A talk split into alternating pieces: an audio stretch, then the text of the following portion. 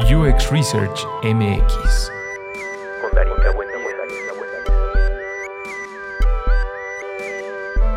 Entrevista con Evaluz Luna, UX UI Designer. Soy diseñadora, me gusta la música, la animación, la sociolingüística y todo lo que se puede comer. Episodio 32 del podcast UX Research MX. Muy contenta, muy emocionada, muy agradecida con todos y cada uno de los que han presionado play, han mandado mensajes. Esto en realidad nació como una inquietud de poder conocer la experiencia de las otras personas que trabajan en la industria. Y al principio me decían mucho, es que, mm, o sea, sí es de investigación, pero creo que al final has hablado más de UX en general y creo que eso radica en que la investigación de usuarios pues es ese ingrediente en, el, tal cual platillo que puedes eh, acompañar con todo, ¿no? Es como la pimienta, es como la sal, le da el sabor y nada, por eso estoy aquí el día de hoy platicando con una persona que ha estado en el podcast eh, del otro lado presionando play desde el capítulo 1 Sé que es alguien que ha seguido esta, esta colaboración y pues para mí es muy importante que entiendan que este espacio es de todos, no importa absolutamente en dónde estemos, menos ahora. Y quiero darte la bienvenida, Luna. Muchas gracias por venir, por platicar conmigo y estar del otro lado del mundo haciendo esta conversación. ¿Cómo estás? Ay, estoy muy bien, me siento tan bendecida. estoy muy contenta, estoy muy contenta hashtag blessed. Estoy muy contenta de estar aquí. pues sí, qué honor, qué honor. ¿Qué onda con esto? Eh, Eva es, eh, que, creo que más bien aquí el, tema que quiero eh, profundizar en, este, en esta conversación es que nos cuentes un poquito sobre ti. Mm. Eres diseñadora UX UI, pero estás trabajando en Francia. Y quiero que nos cuentes un poquito lo que implica, primero, hacer ese, ese gran paso de ir a otro lado del mundo a hacer lo que haces y cómo fue mm. esa, esa iniciación. sí, ah, bueno, yo soy uno de esos perfiles que eh, estudió diseño. Yo estudié diseño gráfico en México toda mi carrera. Eh, bueno, hice un intercambio ahí de unos, de un, de un, ¿cómo se dice? Un semestre, pero toda mi carrera fue en México. Y ah, pues soy una persona que durante la escuela no se podía quedar como muy en paz y muy tranquila, entonces empecé como a picar un poco por todos lados. Y honestamente creo que la, razón por la que estoy en esta intersección UI-UX es porque empecé en la UI por la animación, entonces todo lo que era los controladores y toda la interfaz para hacer eh, videojuegos y, pero empecé en el UX porque durante la escuela también hice teatro, entonces recuerdo que la profesora siempre era como de exploren el personaje, no hay que juzgarlo, realmente busquen las motivaciones de por qué hace así, cuál es su relación con este otro personaje, por qué, ¿no? Cómo modifica la, ¿cómo se dice? La relación entre los miembros de aquel equipo, etcétera, ¿no? Y también es verdad que siempre he tenido como esta este deseo de tener experiencias diferentes, no, no, solo, a la, no, no solo a la internacional, pero realmente mm, como escarbar, eh, digamos, el cerebro de otras personas que son un poco diferentes a mí. Creo que también venía de un poco del teatro. Y también explorando durante todo este tiempo, cuando estaba en la universidad, entré a una asociación eh, ¿Puedo decir el nombre o...? Claro, adelante. Entré una asociación estudiantil que se llama IESEC y ellos tienen mucho contacto con gente de diferentes países y diferentes culturas, entonces es una organización que se ocupa de traer estudiantes, etcétera, ¿no? Entonces conoces gente de muchísimos lados. Y conociendo gente de diferentes países, eh, como que me empezó mucho a llamar esta atención de qué hay más allá, ¿no? De la vida, esta, la vida que puedo tener fuera de esta frontera, ¿qué habrá de aquel lado, no? salir de la caverna, digamos así. entonces, pues em, la curiosidad empezó primero con un intercambio en la escuela, después también eh, regresé y, y sabes cuando, bueno, no sé si haya gente que también tenga experiencias un poco fuera, pero regresas y como que ya ahí, como que ya el zapato no te queda, no sé cómo explicarlo. Ya no te hallas. ya no me hallo. entonces, no sé, como que ahí empezó la inercia y primero, mi primera experiencia no fue Francia, honestamente fue América Latina, fue Brasil. Y, ahí tuve dos años y después regresé a México por un tiempo y después estaba en mis 20 y dije, bueno, bueno, un último viaje y ya después me porto bien. mientras esté en mis 20 hay que, hay que aventurarse, ¿no? Porque si algo sale mal es ahorita. y siempre había querido aprender, aprender francés y dije, pues, ¿por qué no, verdad? hay, que, hay que echar este volado y a ver qué pasa. Llegué, mi, mi, plan era, ok, solo me quedo un año, aprendo el francés, me regreso, ¿no? Bien cuca. Y pues llegué y me enamoré de la ciudad. Dije, ¿por qué no intentar, no? Intentar. Si ya no pega, pues qué triste, regreso. No pasa nada. Intenté y dentro de este intento justamente llegué a la agencia en la que estoy ahorita. Ah, son una agencia de marketing inbound y ellos decidieron dentro de su estrategia ah, internalizar, digámoslo así, eh, un diseñador, diseñador web para mm, construir eh, sitios web que se alinearan a las, eh, la técnica, digámoslo así, del inbound. O sea, construir mm, módulos de sitio web específicos que sean adaptados para una herramienta específica con la que trabajamos, que se llama HubSpot. y, mm, y, vaya, pues fue así como llegué. Eh, y mi adaptación fue, la verdad no esperaba eh, ser tan bien recibida y ser tan integrada. Y me enamoré de mi trabajo, me enamoré de la empresa, me enamoré de la gente que está ahí y pues decidí quedarme. Y ya llevas dos años ahí. en, la, en, la, agencia sí, ya van a ser casi dos años. Ok. Oye, este, está increíble esta, esta trayectoria que tienes porque muchas veces es ah, como un denominador común en, los diseñadores, yo me sumo, o sea, sí estoy en la búsqueda de inclusive ver qué pasa allá afuera, ¿no? Y la primera inquietud que a mí me surge como investigadora y cuando vas a otros países, por ejemplo, y, y ves que es completamente diferente o que es otra dinámica de trabajo y dices, ¿será? ¿No? Y, a veces es esa cosquilla de, bueno, ok, pruebo. Y, y, lo dijiste muy bien, ¿no? Bueno, estoy en mis 20, todavía me puedo este, aventurar, ¿no? Y, qué pasó con eso? ¿Qué pasó con esa expectativa versus esa realidad, ¿no? Porque dices, bueno, igual y pasó que aquí sí estuvo bien, pero tuviste experiencias previas que a lo mejor te hicieron pensar que mm, mm, no era por ahí. ¿Cómo fue ese viaje? ¿En México? ¿Estás hablando de...? Sí, digo, en ah. México y ya después, ah, por ejemplo, cuando probaste en Brasil, ¿no? Y, ahora que dices, bueno, aquí en, en Lion sí es, ¿no? Entonces, ¿cómo ha sido eso? pues sí, no, la verdad es que es una, realmente yo creo que soy una persona muy bendecida. Ok.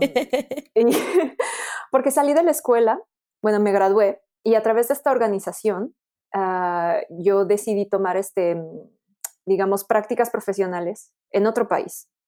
Y yo estaba buscando, y por azares del destino, en Brasil había una práctica que era eh, diseño gráfico de videojuegos, videojuegos educativos, ¿no? Entonces yo dije, bueno, esto, vi la página y, dice, y me dije, y se me hace que ahí necesitan ahí una manita, una ayuda, ¿no? De diseño.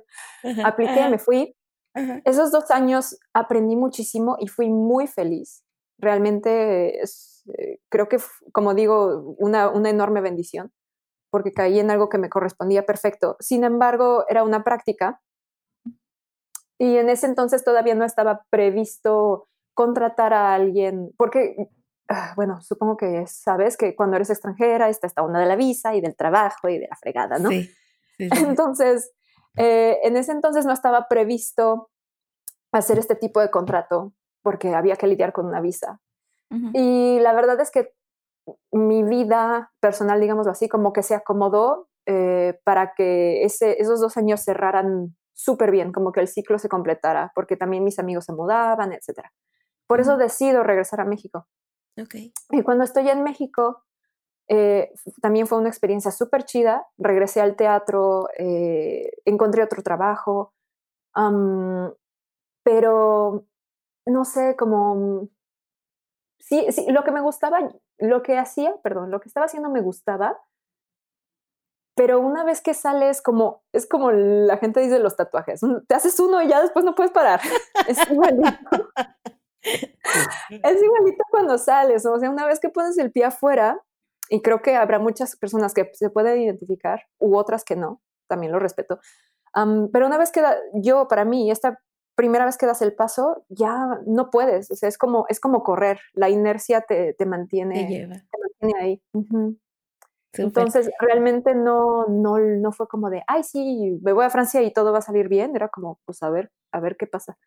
Sí, no, eres una guerrera. Creo que muchas personas este, tienen esa, esa intención también definida, ¿no? Lo decías muy bien, quiero aprender francés, quiero hacer esto, y hay una, hay una diferencia muy loca, ¿no? Entre el quiero y, y, lo voy a hacer. Y creo que eso, eso parte también de, de, del conocimiento que vas adquiriendo y de cómo se van uniendo las cosas, ¿no? Cómo se van conjugando estos espacios en los que tú ya eres y eso te posibilita crecer, ¿no? Lo decías un poco mm. con lo del teatro. Y justo tengo un compañero de trabajo que él también es, es diseñador UX y también estuvo muchos años en la preparatoria, en la universidad y en colectivos de teatro. Y creo que es un denominador común en la gente, ¿no? Como que tienen esta, este feeling de entender esto que decías al inicio, ¿no? Cómo, cómo desmantelo o cómo configuro a este personaje desde muchas perspectivas. ¿Qué ha sido eh, para ti en, en, ese sentido lo, lo, más significativo y también lo más retador ya al trabajar en otra cultura, ¿no? En otro contexto, y que creo que hay más cosas positivas que negativas por lo que nos dices, pero me imagino que también hay bemoles, ¿no? ¿Cómo te ha ido en eso? Mm. la verdad es que en la agencia no lo siento, ah, porque tenemos un grupo bastante mm, para empezar, multicultural, porque también hay otras nacionalidades. Eh, pero cuando yo empecé, cuando yo me integré, solamente eran los tres socios, uh, otro chico y yo. O sea, éramos una mini, mini microagencia y yo era la primera extranjera. Mm. y la verdad es que no me costó trabajo porque tuve la suerte de que estos, de, de este equipo, entre comillas, original, Em, siempre fue muy receptivo. O sea, sí, pues sí, de esas veces que hablas y tienes el acentote, así de que dices una cosa y la gente no te entiende. No, y que además eh, no es inglés, ¿no? O sea, no es algo con lo que has crecido todo el tiempo y que dices, bueno, ¿no? Ahí más o menos le puedo campechanear. O sea, el francés es difícil. Es difícil. Sí, yo, yo, yo lo, lo confirmo. aparte, bueno, sí, la gente que tiene experiencia aprendiendo eh, idiomas un poco más con, mm, con masita, digámoslo así, ah, creo que pueden entender. Y la historia es que la verdad, mi escuela de francés fue de ocho meses nada más. Entonces entré a la agencia así como de, pues este es el francés que hablo de ocho meses, ahí les va. Entonces esto es lo que aprendí en ocho meses. Y la verdad es que sí, al inicio no voy a decir, ay, todo fue maravilloso, porque el idioma es una, es un, es una herramienta muy importante que te permite tanto acceder a, información como a compartir información. Y si bien en español ya es difícil porque hay eh, siempre algún tipo de ruido en la comunicación por ya sea el léxico o los acentos, lo que sea, eh, en un idioma que no manejas, bueno, no que no manejas, pero no es tu lengua, una lengua que tengas experiencia de más de tres años con ella, eso fue, fue un reto importante al inicio, no tanto con la agencia, porque son bilingües, eh, no tenía tanto ese problema, porque sabía que podía cambiar a inglés si me faltaban algunas cosas. Pero cuando ya me empecé, cuando ya me tocó, digamos, a entrarle al full, al, lodo, así como con el contacto al cliente, es, es, es, creo que nunca nadie te va a preparar para eso. y no, importa el idioma.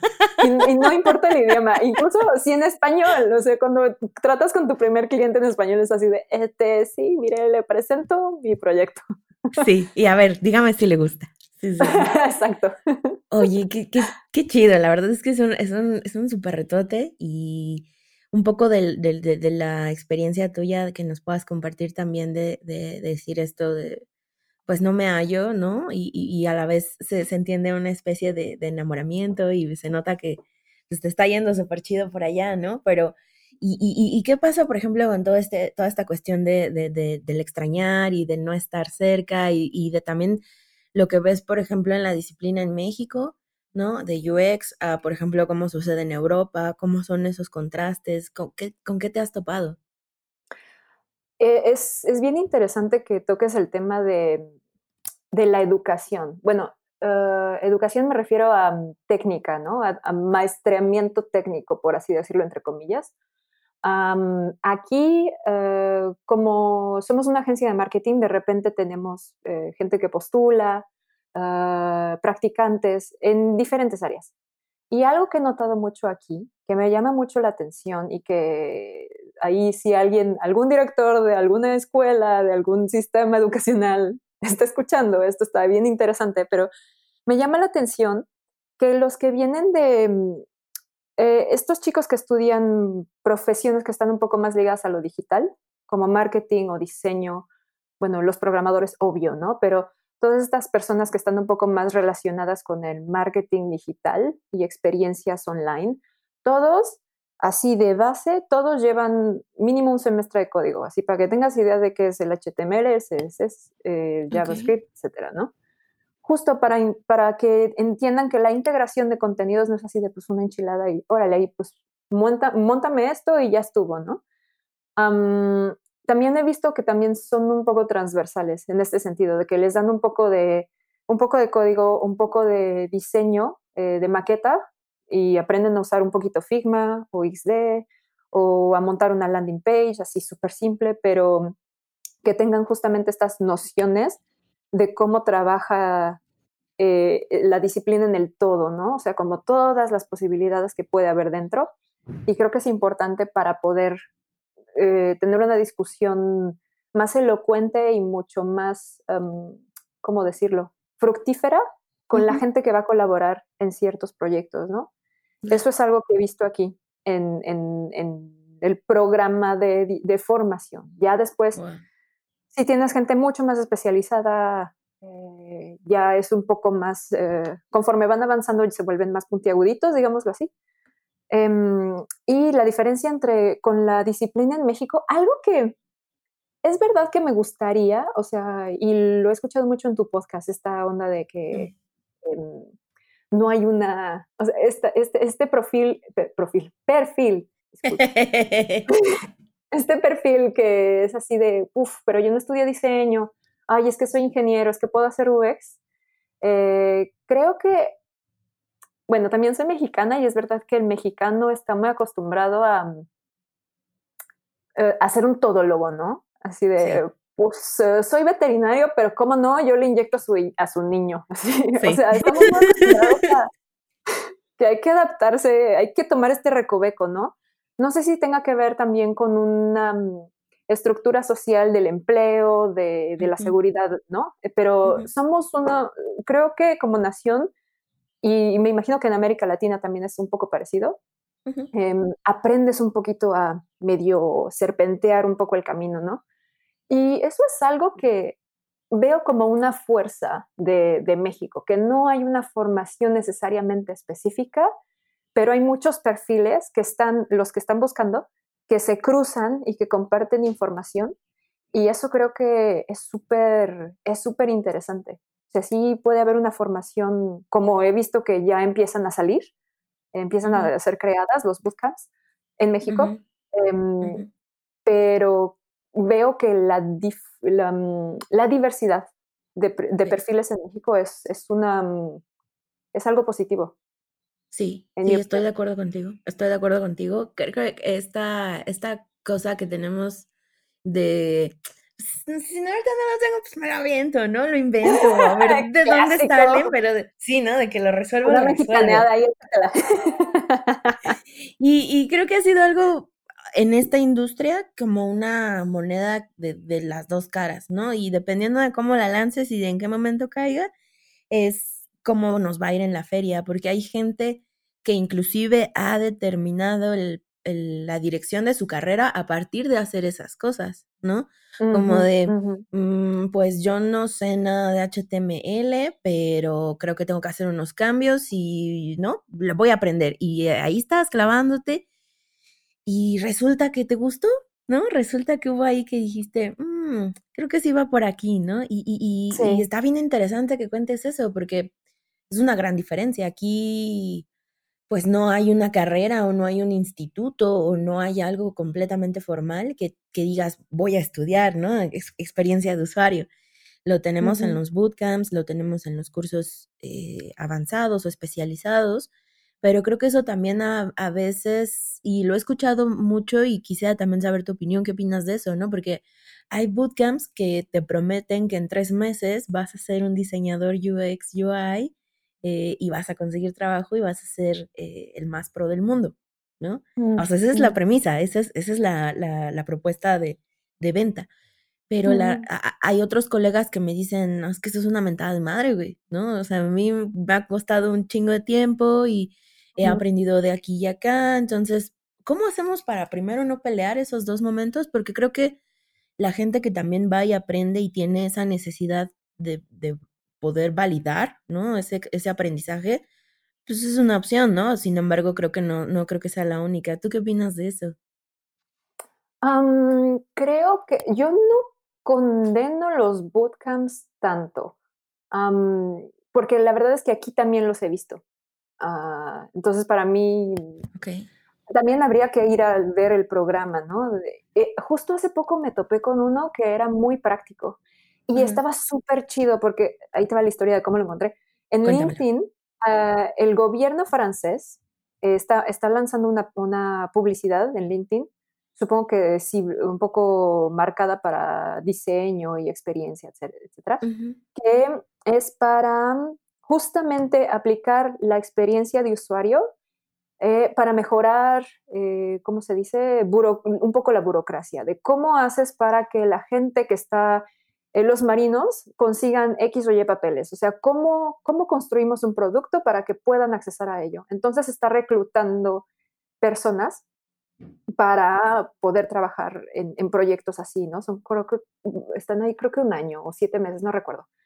El caso es que eh, te integras y, y, tienes mentores, ¿no? De diferentes asociaciones. Y uno de esos eh, mentores es este, esta mm, asociación que está en París, que, que, estaba promoviendo un bootcamp Ah, y lo, lo, chequé y era súper práctico, o sea, no, no era teórico, era como de ahí te va la teoría, pero primero tú, tú te lanzas, lo vas a hacer mal, pero después vas a tener como la retroalimentación de por qué así no se hace, ¿no? Creo que así es mucho más fácil retener el conocimiento cuando echas a perder, porque no hay de otra.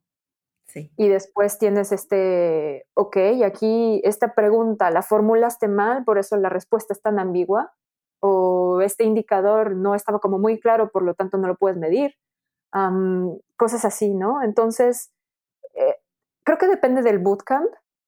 Habrá unos que sean más para gente que se enfoca más al UX de psicología, otro que sea el UX más UI, otro que es UX pero es más sociología, porque es verdad que el UX es súper, súper amplio, es súper largo, ¿no?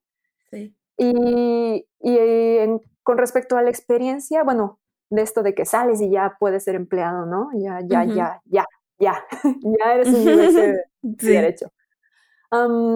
En teatro decimos que, bueno, me acuerdo que decían que es una cuestión de tablas, ¿no? O sea, estás en el ensayo, te dan, te dan tu, tu libreto, tú ya empiezas así como, empiezas a crear tu personaje, estás en los ensayos y corres las escenas una y otra vez tú lo aprendes, tus transiciones también las recuerdas, ok, cuando digo esta línea estoy aquí, cuando digo esta voy acá, pero en realidad lo que dicen que lo que hace un buen actor son las tablas, o sea, repetir, repetir y repetir y repetir, no en ensayo, sino en función. Y no este, solo este personaje, sino este otro, ¿no? O este otro, o en esta circunstancia, o en este escenario en el medio de la nada donde tú, el actor, también te cargas, bueno, supongo, si hay actores escuchando eso, van a saber que esto es verdad, pero cargar así, tú ayudar a cargar las bocinas porque no tienes equipo técnico. esto hasta, pues sí, esta noción hasta medio mexicana, ¿no? Lo que decía de medio serpentearle, porque, porque son, eh, creo que tú lo dijiste, que las millas, las millas hacen a un, a un UX, y pues, el teatro es un poco similar. Es la tabla. La tabla, hay que ser tablas, totalmente de acuerdo. Estoy, estoy muy de acuerdo, creo que, y, y, y, justo lo platicaba, no me acuerdo ya en cuál episodio, pero me preguntaban qué tan, qué tan factible era que, por ejemplo, te pudieras dedicar solo a hacer eh, contenido, por ejemplo, ¿no? O sea, en el caso mío muy, muy, particular. Ok, yo hablo de investigación de usuarios y yo hablo de UX y UI, pero me dedico solo a esto y ya dejo de hacer. Entonces, o sea, mm. ya dejo de ejercer, si lo llamamos de alguna forma. Y mm. ahí ya hay una división muy clara, ¿no? Justo entre lo que puedo aprender y lo que puedo ejecutar y lo que puedo, eh, pues ya recomendar o platicar o analizar en función de esa experiencia versus alguien que dice, bueno, yo ya me leí cómo hacer un buen podcast, yo ya me leí cómo hacer una mm. buena entrevista o yo ya sé cómo, eh, eh, ¿no? Intercambiar conocimiento, pero en realidad no tengo ninguna base. Y un poco me sentí así hoy con este episodio porque dije, puta, es que yo no tengo ni, idea de lo que implique trabajar en el extranjero, ¿no? Haciendo ya UX. Mm. Y, y, creo que ha sido como de los episodios en los que digo, bueno, me voy a empapar de todo lo que nos, nos quieras comentar de eso, porque sé que es una inquietud general, ¿no? Al menos he platicado con colegas que nuestra, nuestra meta o nuestro sueño hasta cierto punto sí es movernos, ¿no? O sea, yo lo he dicho en alguna otra que otra ocasión, ¿no? A mí me encantaría poderme ir, por ejemplo, a Canadá, ¿no? A hacer eh, UX Research, porque ahí es como otro viaje, ¿no? O sea, es otro contexto. ¿Cómo, cómo pudiera ser? No, no, no estoy, no estoy viendo la, la receta secreta porque no hay, ¿no? pero sí que nos cuentes un poquito cómo fue tu proceso, ¿no? Digo, desde que, que, ya nos vienes diciendo un poco cómo, cómo has sido bendecida y cómo has tenido buenas experiencias, pero esta parte también del, del extrañar o de, de, no estar, ¿no? Y, y, y, de lidiar con eso que, que también sucede por, por, pura naturaleza, ¿no? O sea, el hecho de no, no, vaya, no es que no pertenezcas, pero estás en otro lado, ¿no? ¿Cómo ha sido eso? Mm, Justo hace un mes, creo. Em, creo que fue antes de empezar todo este aislamiento, ¿no? Porque es verdad que en el aislamiento empiezas así, todo empieza a salir a la superficie y es una locura. Pero antes de eso, justo me empecé a preguntar, ¿qué, ahora sí que, uh, qué chingados, ¿no? Porque, ¿qué, qué es, qué me hace mexicana? ¿qué, ¿Qué me reafirma, no? porque a través de las experiencias, si uno ha empezado a viajar, te das cuenta que los tamales no son solo en México, ¿no? Que también fuera comen maíz, que las tortillas también son crunchy tacos o cosas así que tú dices, ah, caray, yo, yo realmente creí que era especial y no, ¿no? Hay variantes. Exactamente. Y entonces hace dos meses empecé a leer un, libro justamente que hablaba como la, la, identidad, la raza, la nación. ¿Qué hace? Eh, esta, esta, si estás todo el tiempo en movimiento, ¿cómo sabes quién eres tú o de dónde te agarras? Y porque traía esta, esta pregunta constantemente martillándome a la cabeza. Y es un libro súper bueno. Y al final eh, lo, con, si, si pudiera resumirlo de alguna manera, diría que esta reafirmación, cuando uno está ahora sí que en movimiento, ah, la identidad eh, no, es, no es un fin, no es un, no es un destino, no es como de ya, ya llegué, aquí, de aquí soy, esta es mi identidad, sino que es algo que se está, que está constantemente mutando y constantemente evolucionando, porque incluso digamos que me quedo aquí toda mi vida en Francia, incluso en este pueblo, incluso en este DEPA, no, nada me, me asegura que todo va a ser igual. Mis vecinos se van a mudar o no sé, ¿no? Incluso en el mismo entorno, cuando es pequeñito, incluso si te quedaras en México, en el mismo lugar, el entorno se está moviendo y nunca va a ser exactamente igual. Entonces, eso me reconforta en esta experiencia en el extranjero. Eso es de un lado. Y del otro, esto que mencionas, ¿no? De el extrañar. Esto también lo vengo pensando ya desde que empecé a salir y, creo que es, no voy, a, no voy a mentir y voy a decir que no, o sea, sí extrañas, pero vas y vienes, y, porque la verdad es que desde que llegué ya van a ser tres años que yo no he regresado a México. ¿Por qué?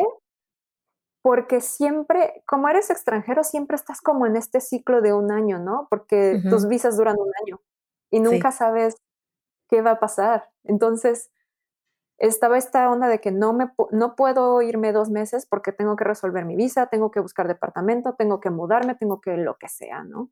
Entonces, a veces apenas hasta ahorita, después de tres años que puedo decir ahora, ok, ya está el DEPA, yo sé que ya me puedo ir de vacaciones, yo sé que ya tengo algo, ¿no? Más, más fijo, digámoslo así.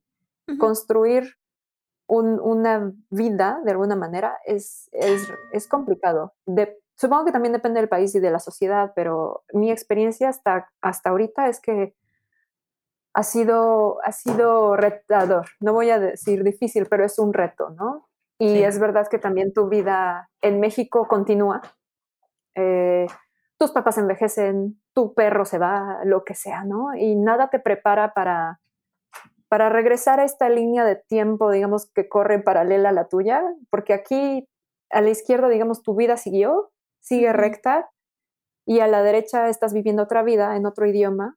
Entonces es cuando estas dos líneas convergen de alguna manera que es un shock porque te das cuenta que aquí ya hay un centro comercial que antes no había o cosas así. Llegas a la ciudad y ya no la reconoces, ¿no? Sí. Es, es creo que sí es, es difícil. Ah, bueno, no, no difícil. Es un reto es un reto. me encanta cómo lo ves, me encanta cómo lo dices. Es, es muy, ¿no?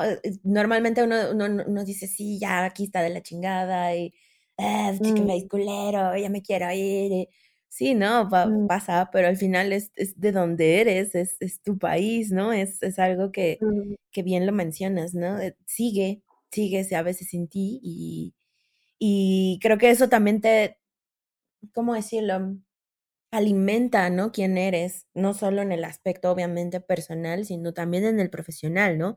Un diseñador pues se enfoca en resolver problemas, ¿no? Específicamente hablando un UX UI, pues se basa o se, se, se, alimenta de herramientas, de técnicas, de posibilidades de decir, ok, puedo resolver esto de tres o cuatro o cinco maneras.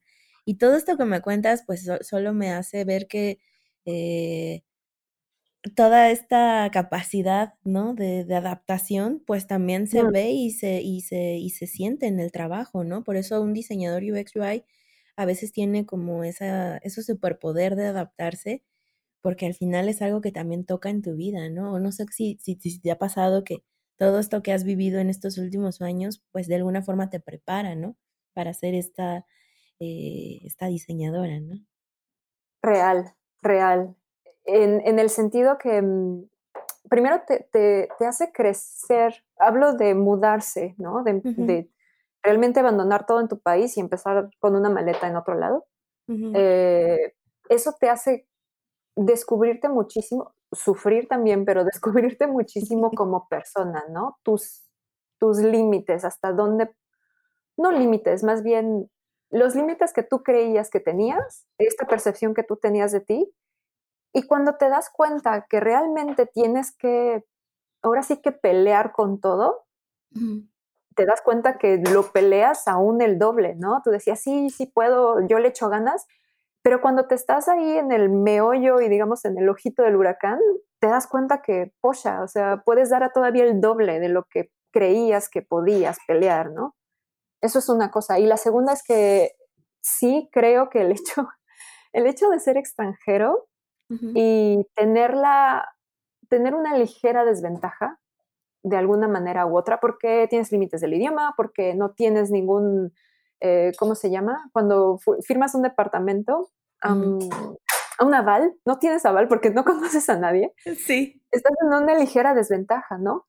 Y, y, eso como extranjera me ha dado me ha dado, me ha hecho que me dé cuenta de que hay algunos servicios que podían ser, que podrían ser mejores, ¿no? El transporte, o cuando vas a renovar tu visa, o simplemente mm, poner más atención en cómo, cómo yo hablo en español y cómo se habla en francés.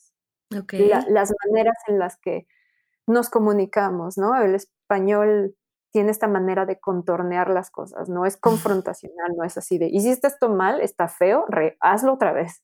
Es como, de, mm, mira, está, está bien, está bien lo que este, Sin embargo, ¿qué te parece? O, ¿qué pasaría si intentamos esto otra cosa, no? Si en lugar de verde le pones azul o somos, no somos eh, muy directos nuestra, nuestra manera de hablar. Y la cultura, hablo de la francesa, pero supongo que europea en general es mucho más directa. Entonces también como extranjero te tienes que... Luego ves así la gente que se habla, que se da feedback y tú así en el medio así de... ¡Uh! se lo dijo así directo. Uh, se lo dijo así. Pero en realidad es súper normal. Claro. Pero mi mexicano interior es así, ay, ¿por qué no lo suavizas poquito tú? Dímelo despacito, dímelo suavecito, ¿no? Creí que éramos compas. Con cariño. Órale, eso está bien interesante. ¿Qué otras cosas has visto? Además, obviamente, del idioma, ¿no? Que, que, específicamente en el trabajo ha, sido como difícil, o, no, no digamos difícil, ha sido un reto, ¿no? En el cual hayas tenido que poner ahí ojo extra. Ah, fuera del idioma. Sí. no he tenido tanto, tantas dificultades. En la agencia, ninguna. Solo estas cosas en las que luego veo cómo dicen, dicen, cómo construyen la frase, es más bien eso, y es como, oh, ok, nota mental, así se dice, o sea, no está mal. Sí. Ah, solo un ejemplo, no, no tiene que ver con la agencia ni el empleo, pero en la calle, para, en, México decimos guarda silencio o por favor silencio, acá dicen cierra la boca. y es como, uh, que te calles. que te calles, así. Ok. Pero es solo un ejemplo súper simple y súper tonto, pero, o sea, solo para explicar que el lenguaje también es un poco diferente. retos en el trabajo, además de los emails. ¿Por qué? Siempre que tengo que escribir un, un email, en la agencia ya saben que hago unos horrores ortográficos horribles, pero siempre que tengo que mandar un mail a un cliente es así de Google Translate. y, revisar 50 veces la conjugación. Y aún así la mando con errores. ¡Qué vergüenza! No, pues, es parte del aprendizaje. Sí, sí, sí, sí, Lo bueno es que ya me conocen y saben que soy extranjera y ya hemos hablado antes. Entonces se hacen ahí ¿cómo se dice? Del ojo, ¿cómo dicen? ¿Se hacen del ojo chiquito? No, el ojo cuadrado. No, se este, hacen, de la vista gorda. De, la vista gorda. Sí. sí. No, creo que es, es, es, podremos, ya sabes, tener eh, muchos episodios contigo para que nos platicaras justo estas diferencias culturales, ¿no? Que no solo empapan a la circunstancia del trabajo, sino en general. Y, otra cosa que también tenía mucha, mucha curiosidad de platicar contigo era el tema de, eh, de la, y lo tocamos un poquito, pero tal vez eh, indagar un poco más, ¿no? El aprendizaje o, la educación allá. ¿Cómo ha mm. sido, eh, por ejemplo, ¿no? Tú, tú hablas español, ¿no? Tu lengua materna es español, eres mm. mexicana, pero aprendes francés y evidentemente, pues al estar inmersa en, en el idioma y la cultura, hay eh, materiales o hay clases o hay cursos, ¿no? Eh, en Europa, los cuales pues puedes buscar y ser acreedora, ¿no? A, esta información. Y además, pues sé que escuchas otros podcasts, ¿no? Que, justo están alimentando todo el tiempo esta, esta perspectiva. ¿Cómo, ¿Cómo ha sido transformar o adaptar tanto el conocimiento que tú ya tenías o habías adquirido aquí en América Latina llegas a, Europa y, empieza esta adaptación, esta transformación. ¿Qué tal te ha ido con ese, con ese deal? Mm, la verdad es que no ha sido esta, mm, digámoslo así, traducción de lo que aprendí en México a lo que hago aquí, no fue, en mi experiencia, no fue tan difícil porque soy UI UX. Si fuera, si, mi profesión fuera más como, uh, ¿cómo se dice? Publicidad o realmente comunicación visual, creo que ahí la tendría un poquito más complicada porque son colores diferentes, eh, la estética es percibida diferente. En México es así de atáscalo todo, ponle colores súper brillantes, ponle ahí word art y ya estuvo así súper Y hace el logo más grande. sí, sí, sí. Sí, sí, sí, sí. Pero como son realmente, mm, sigues la regla de la gestalt, o sea, el, tamaño de los botones, elementos uh, acerca, mm, agrupamiento, etcétera, ¿no? son, digamos, reglas universales del mundo ah, occidental. Entonces, no, es, mm. no me costó tanto trabajo traducir lo que aprendí allá a lo que hago aquí. pero es verdad que, bueno, contenido en francés, la verdad es que ni siquiera me he puesto a buscar. O sea, sí, eh, un par de podcasts y todo, pero estoy tan acostumbrada a buscarlo todo en inglés Sí. Y la mayoría de las cosas se mueven tan rápido y publican en inglés que a veces ni vale la pena buscar la versión traducida porque mientras acá ya estamos hablando de, no sé, design systems, acá abajo todavía estamos diciendo así de, uh, el botoncito, todos son iguales, cositas así, ¿no? Entonces, eh, no, la verdad es que en, ese, en ese punto, eh, el francés no ha sido un, algún tipo de, de, ¿cómo se dice? De problema, porque toda mi información la accesaba antes en inglés, entonces no. No, pues sí es una, es, una cosa muy loca, ¿no? Que mucha gente ya que, que ha escrito o que ha estado en contacto, pues justo dice, ¿no? Como el, bueno, el contenido el 90% de las veces está en inglés. Y pues yo apenas estoy aprendiendo o la verdad es que no le muevo mucho mm, y prefiero como tenerlo en español, ¿no? Y parte de, de, de, este choro llamado podcast, ¿no? Que ya va a cumplir año y medio, pues este, fue, fue a raíz de eso, sí, fue a raíz de eso, ¿no? bueno, está chingón escuchar a los eh, tops de siempre, pero creo que mm. también hay mucha gente entre nosotros, tú incluida, que además de ser bendecida, este, pues, tiene, muchas experiencias muy importantes y, muy significativas para quienes buscamos esa meta, ¿no? Y, casi siempre es, bueno, el diseñador que se va a Silicon Valley o la diseñadora que se mm. va a, ¿no? Como estos puntos más, pues, no, no quiero decir más obvios, pero como los caminos. Más en, las, en el spotlight. Exactamente, ¿no? Y, y, el tuyo, pues es un caso bien interesante, ¿no? Me acuerdo cuando eh, me, compartiste una foto, ¿no? En la que estabas escuchando el podcast junto con otros. Y yo dije, ¿por qué está en francés? Y luego ya te mandé un mensaje y me contaste que escuchabas desde allá, ¿no? Y yo dije, ¡ah, la madre!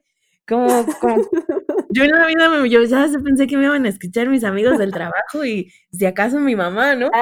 Pero, pero yo dije, órale, ¿no? O sea, hay alguien en Francia que está escuchando y que está buscando un poco empaparse de todo lo que está pasando aquí, ¿no? Y estoy muy contenta que unos cuantos episodios después estés aquí conmigo platicando.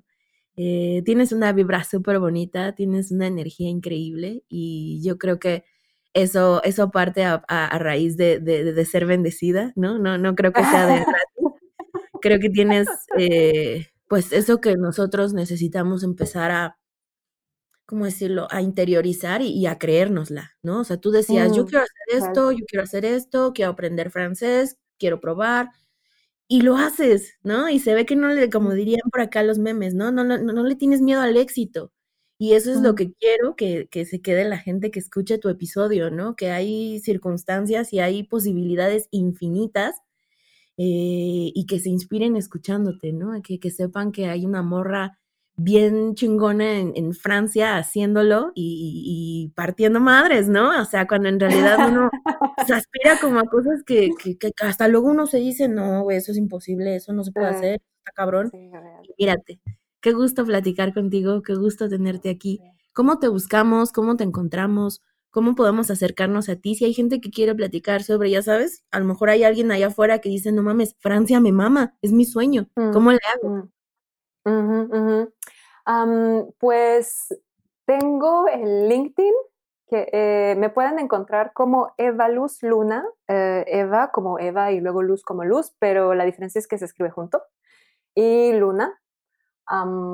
Y en Twitter tengo una cuenta que es eh, es C-E-T-T-E-L-U-N-E.